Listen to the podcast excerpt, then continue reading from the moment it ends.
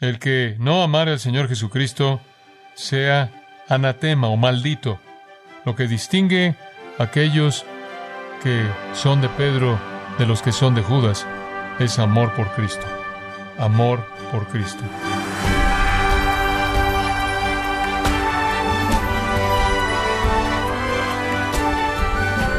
Gracias por acompañarnos en Gracia a vosotros con el pastor John MacArthur. Dos discípulos traicionaron a Cristo. Los dos fueron influenciados por Satanás para traicionar al Hijo de Dios. Uno sintió remordimiento y se ahorcó, el otro sintió remordimiento, se arrepintió y lloró amargamente. ¿Cuál es la diferencia entre Judas y Pedro?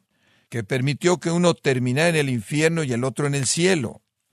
Bueno, hoy el pastor John MacArthur, en la voz del pastor Luis Contreras, nos muestra que lo que hace que un pecador se arrepienta no es ver su pecado, sino ver a su Salvador, ver la realidad ante su Señor y Salvador. Es el mensaje titulado Traicionando a Cristo, una historia de dos discípulos en gracia a vosotros. Quiero que vea dos predicadores que nuestro Señor nos presentó en la historia maravillosa de Mateo 26 y 27. Esta es una historia de dos predicadores. Es una historia de dos hombres que usted conoce muy bien. Ambos experimentaron una culpabilidad abrumadora con respecto a su pecado. Ambos traicionaron a Jesús. Ambos fueron devastados por lo que habían hecho. Uno, a pesar de su traición impía del Salvador, es considerado tan honorable como un hombre, tan exaltado como persona, que millones de personas han recibido su nombre durante los siglos. Él es amado, Él es considerado noble. Algunos de ustedes incluso tienen su nombre, Pedro, piedra. El otro es considerado tan deshonroso, tan menospreciable que aunque su nombre significa alabanza, ninguno de ustedes llamaría a su hijo usando ese nombre es el nombre más odiado y menospreciado en el mundo. Su nombre es Judas. Quiero que vaya a Mateo capítulo 27, versículo 1. Venida la mañana, todos los principales sacerdotes y los ancianos del pueblo entraron en consejo contra Jesús para entregarle a muerte, y le llevaron atado, y le entregaron a Poncio Pilato, el gobernador. Solo quiero señalar una palabra en el versículo 1. Todos los principales sacerdotes, todo el Sanedrín, todos los ancianos del pueblo, todos ellos entraron en consejo contra Jesús para entregarle a muerte. Fue una decisión unánime. Después, la tragedia de Judas llega a su momento crucial. Versículo 3. Entonces Judas, el que le había entregado, viendo que era condenado, devolvió arrepentido. Devolvió arrepentido las treinta piezas de plata a los principales sacerdotes y a los ancianos, diciendo, Yo he pecado entregando sangre inocente. Mas ellos dijeron, ¿qué nos importa a nosotros? Allá tú. Nos diste lo que queríamos, tú nos llevaste a Jesús en la oscuridad y arrojando las piezas de plata en el templo, salió. Y un fin muy simple, y fue y se ahorcó. Los principales sacerdotes, tomando las piezas de plata, dijeron, no es lícito echarlas en el tesoro de las ofrendas. Esa es una afirmación de legalismo, como ningún otro que he leído. Están a punto de matar al Hijo de Dios, pero no van a romper una de sus reglas ridículas. No es lícito echarlas en el tesoro de las ofrendas porque es precio de sangre. Iban a tomar el dinero y ejecutar al Mesías, pero no iban a colocarlo en el tesoro del templo. y después de consultar, compraron con ellas el campo del alfarero para sepultura de los extranjeros. Por lo cual aquel campo se llama hasta el día de hoy campo de sangre. Así se cumplió lo dicho por el profeta Jeremías, cuando dijo, y tomaron las treinta piezas de plata, precio del apreciado, según precio puesto por los hijos de Israel, y las dieron para el campo del alfarero, como me ordenó el Señor. Y por cierto, eso es de Zacarías capítulo 11, pero menciona a Jeremías porque es Jeremías quien en cierta manera fue la cabeza de la lista de los profetas. La lista de los profetas del Antiguo Testamento hebreo comenzaba con Jeremías. La tragedia horrible de Judas, la tragedia más grande de la historia humana debido a la oportunidad sin paralelos. ¿Sabe una cosa? Nuestro Señor dijo al que mucho se le da, mucho se le demandará. Él dijo eso como una advertencia. Como una advertencia, usted no debe estar demasiado cercano a la verdad porque las implicaciones de rechazarla son más severas que cualquier cosa que usted podría hacer. Judas es la tragedia más grande en la historia humana debido a su privilegio sin paralelos. Él es definitivo en la oportunidad desperdiciada. Él fue avaro, él fue materialista, él amaba el dinero, él estaba motivado por un deseo por las riquezas. Tan fuerte fue su avaricia egoísta que literalmente podía, en medio de la verdad viviente, podía irse al infierno a propósito. Él se amaba a sí mismo demasiado. Él rechazó la verdad de manera demasiado fácil. Y él resintió a Jesús con demasiada fuerza. La demostración más poderosa de oportunidad desperdiciada en toda la historia. Ese es Judas. Pero nuestro Señor hace que el escritor entreteja la historia de Pedro. Entonces regresemos al capítulo 26, versículo 20.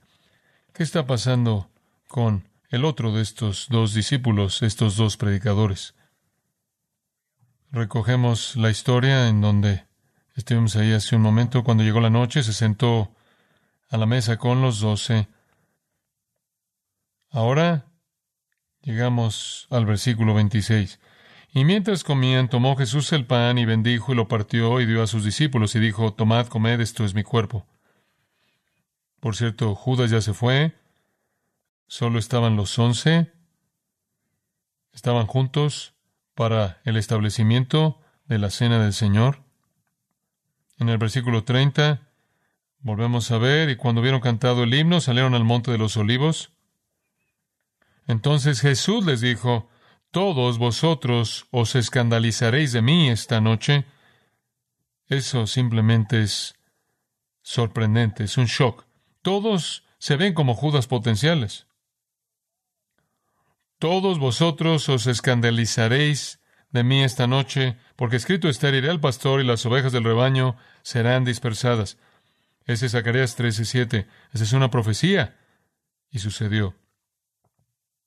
Pero versículo 32, después que haya resucitado, iré delante de vosotros a Galilea. Esa es una afirmación tan importante porque nuestro Señor está diciendo, después de su deserción, van a regresar. No como Judas, quien se ahorcó, y el libro de los Hechos dice que su cuerpo chocó contra la roca, lo cual significa que ni siquiera pudo hacer un buen trabajo de ahorcarse, se rompió la rama y terminó en las rocas despedazado. Pero encontramos esperanza en el versículo 32, iré delante de vosotros a Galilea, van a dispersarse, van a ser infieles, me van a abandonar, pero los voy a reunir de regreso juntos. Y ahora nos encontramos con Pedro. Versículo 33. Respondiendo Pedro le dijo, Aunque todos se escandalicen de ti, yo nunca me escandalizaré. Él fue jactancioso.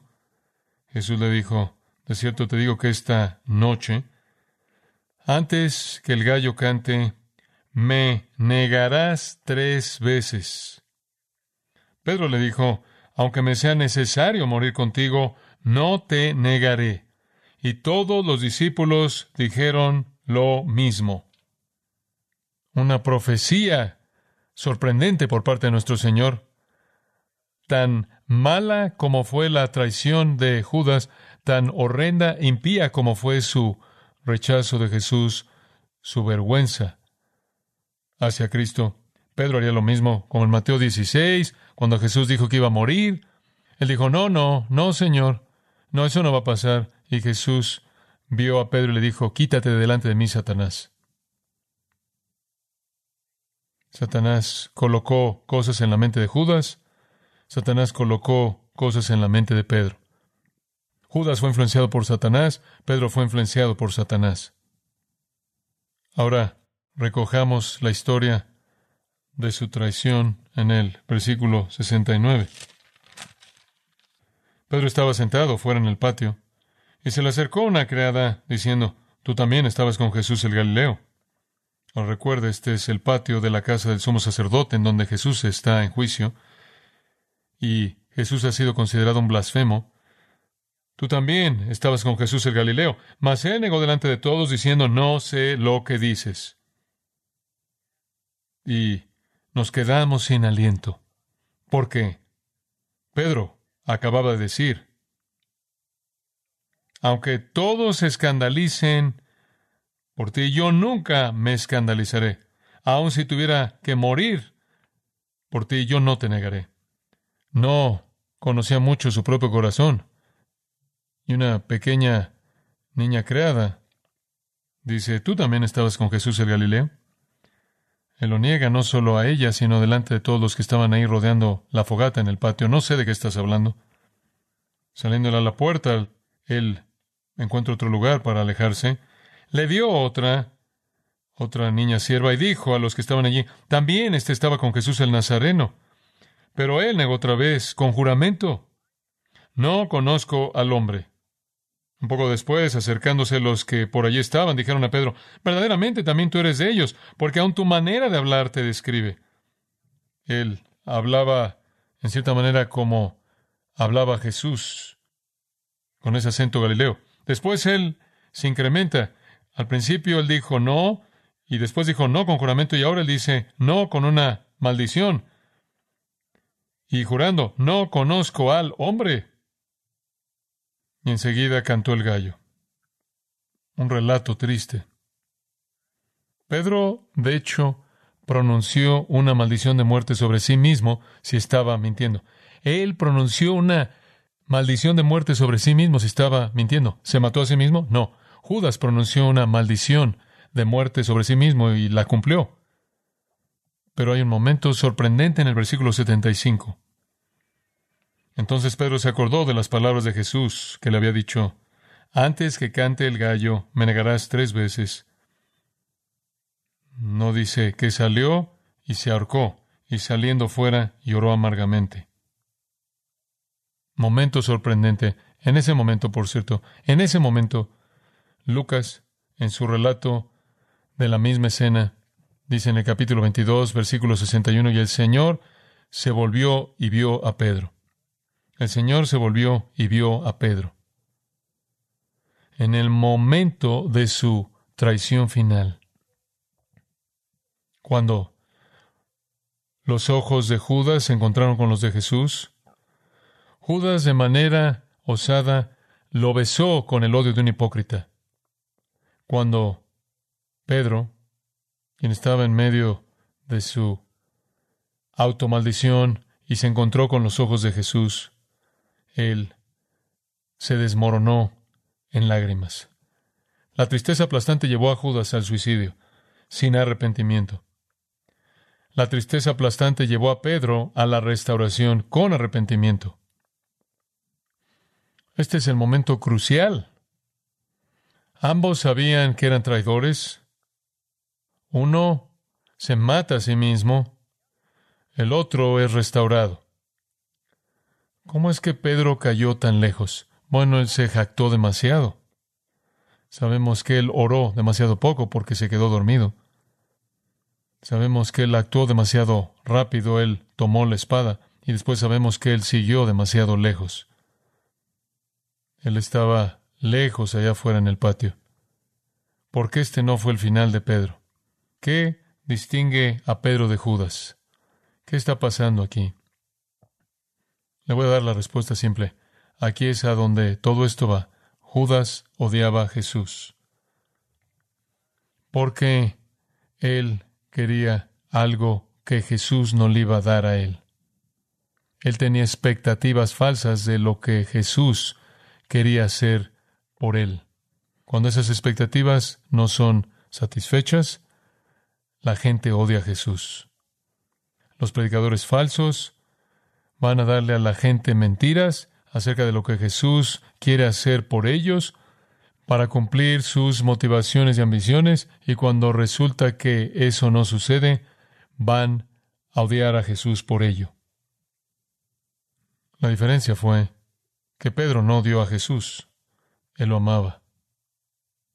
Jesús le dice en Juan 21, tres veces, usted conoce la historia, versículo 15, Simón, hijo de Jonás, ¿me amas? Más que estos, sí Señor, tú sabes que te amo. Segunda vez, Simón, hijo de Jonás, ¿me amas? Sí Señor, tú sabes que te amo. Tercera vez, Simón, hijo de Jonás, ¿me amas? Pedro se entristeció de que le dijese la tercera vez, ¿me amas? Y le respondió, Señor, tú lo sabes todo, tú sabes que te amo. Y el Señor aceptó eso como verdad, porque le dijo, apacienta mis ovejas, apacienta mis corderos, apacienta mis ovejas.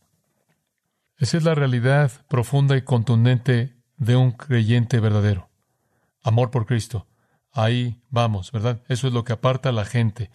Los hipócritas no aman a Cristo, aman lo que ellos aman para su propia satisfacción personal. El apóstol Pablo dice en 2 Corintios 5:14, porque el amor de Cristo nos constriño, nos controla. No podía haber una afirmación más clara que 1 Corintios 16:22. Escuche estas palabras. El que no amare al Señor Jesucristo sea anatema. El que no amare al Señor Jesucristo sea anatema o maldito. Lo que distingue a un creyente verdadero de un creyente falso, lo que distingue a aquellos que son de Pedro de los que son de Judas, es amor por Cristo. Amor por Cristo. ¿Acaso esto es tan solo una emoción? No.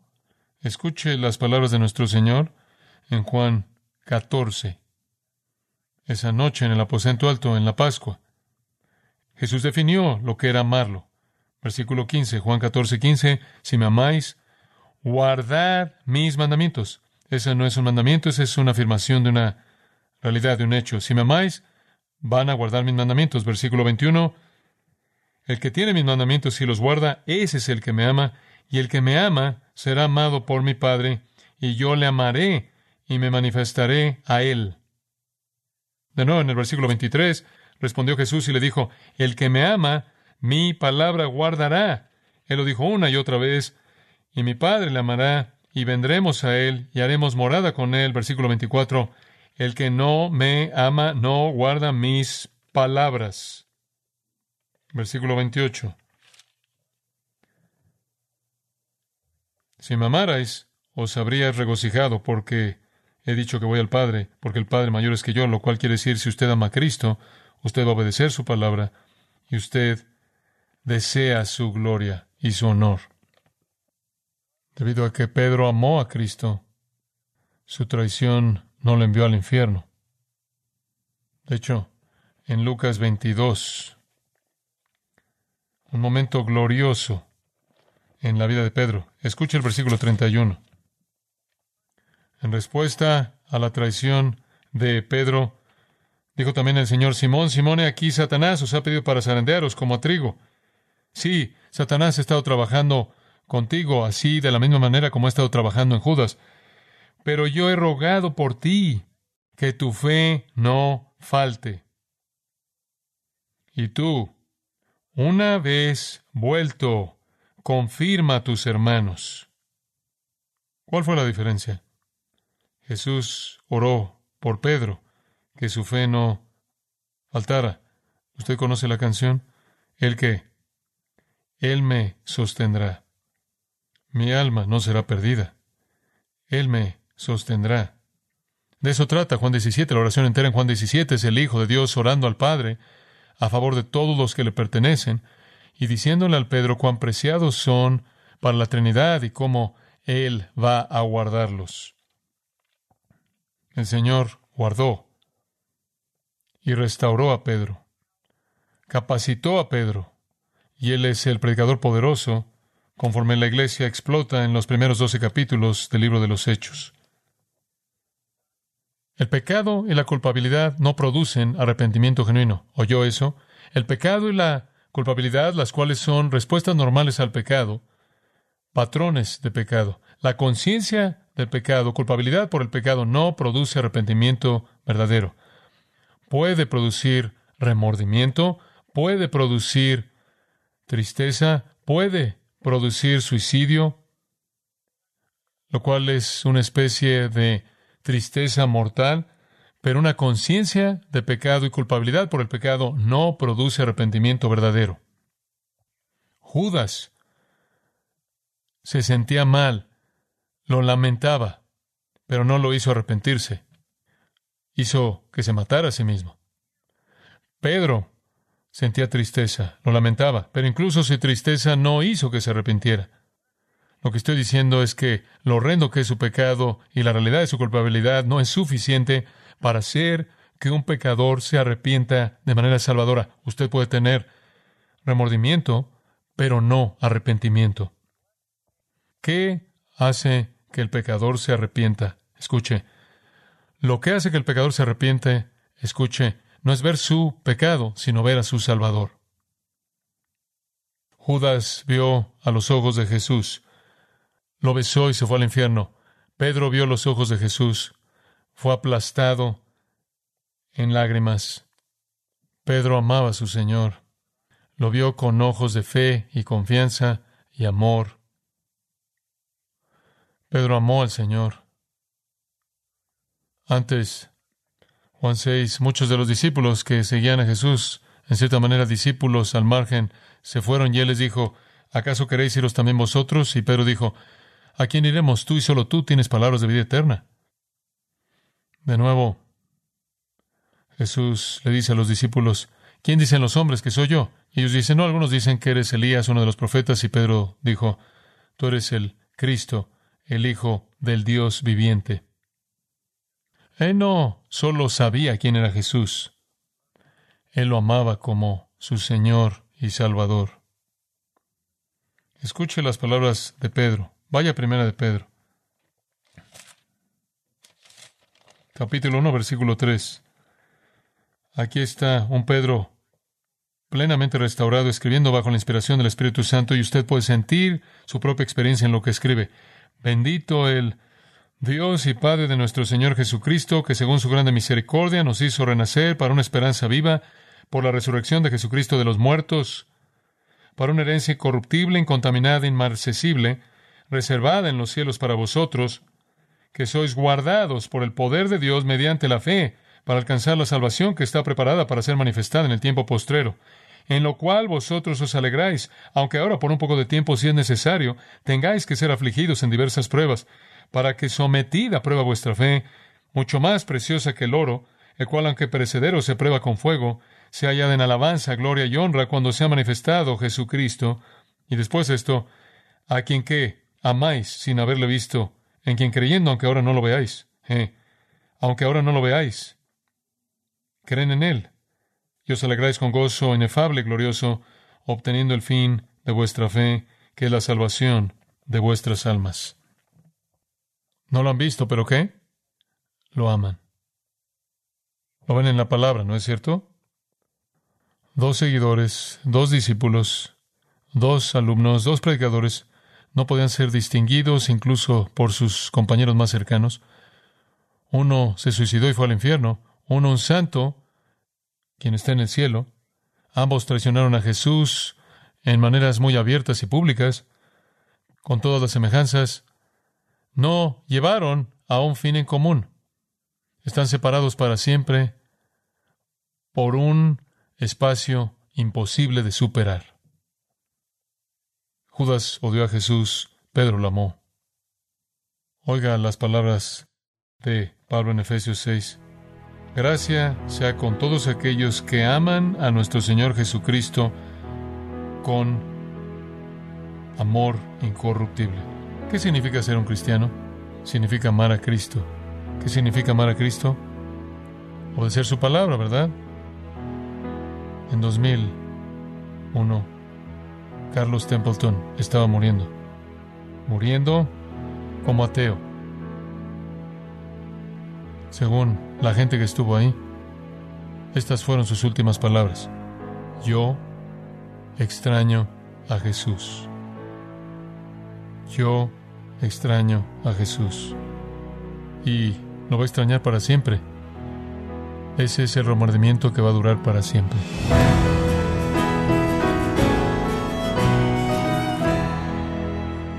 MacArthur nos recordó que las iglesias están llenas de Judas y Pedros, y en ocasiones son difíciles de detectar. Pero lo que distingue a un creyente verdadero es que tiene amor por Cristo, a diferencia del inconverso que solo tiene amor por sí mismo. Este ha sido el mensaje traicionando a Cristo, una historia de dos discípulos, aquí en gracia a vosotros. Estimado oyente, quiero recomendarle el libro Diferencias doctrinales entre los carismáticos y los no carismáticos, en donde John MacArthur hace un llamado a realizar una evaluación bíblica de la herencia de confusión bíblica y sentimentalismo. Esto es provocado al apartarse de la verdad. Puede adquirirlo en la página de gracia.org o en su librería cristiana más cercana. Estimado oyente, quiero recordarle que puede escuchar, leer y bajar la transcripción de este sermón, así como cualquier otro, y también leer artículos relevantes de nuestra sección de blogs. Este material se encuentra disponible en gracia.org sin costo alguno para usted.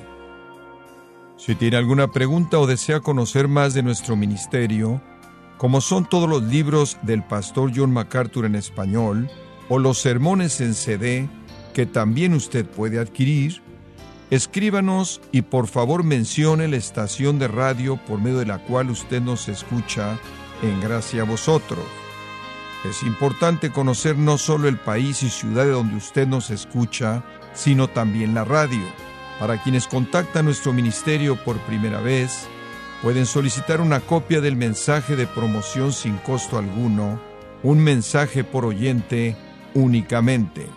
Si usted vive en los Estados Unidos o Puerto Rico, escríbanos a Gracia Vosotros, P.O. Box 4000, Panorama City, California 91412 o puede escribirnos a través del siguiente correo electrónico radio arroba gracia punto org. Queremos agradecerle su tiempo y sintonía en nombre de John MacArthur y del personal de este organismo e invitarle para que nos acompañe en la próxima edición y así juntos continuar desatando la verdad de Dios un versículo a la vez en gracia a vosotros.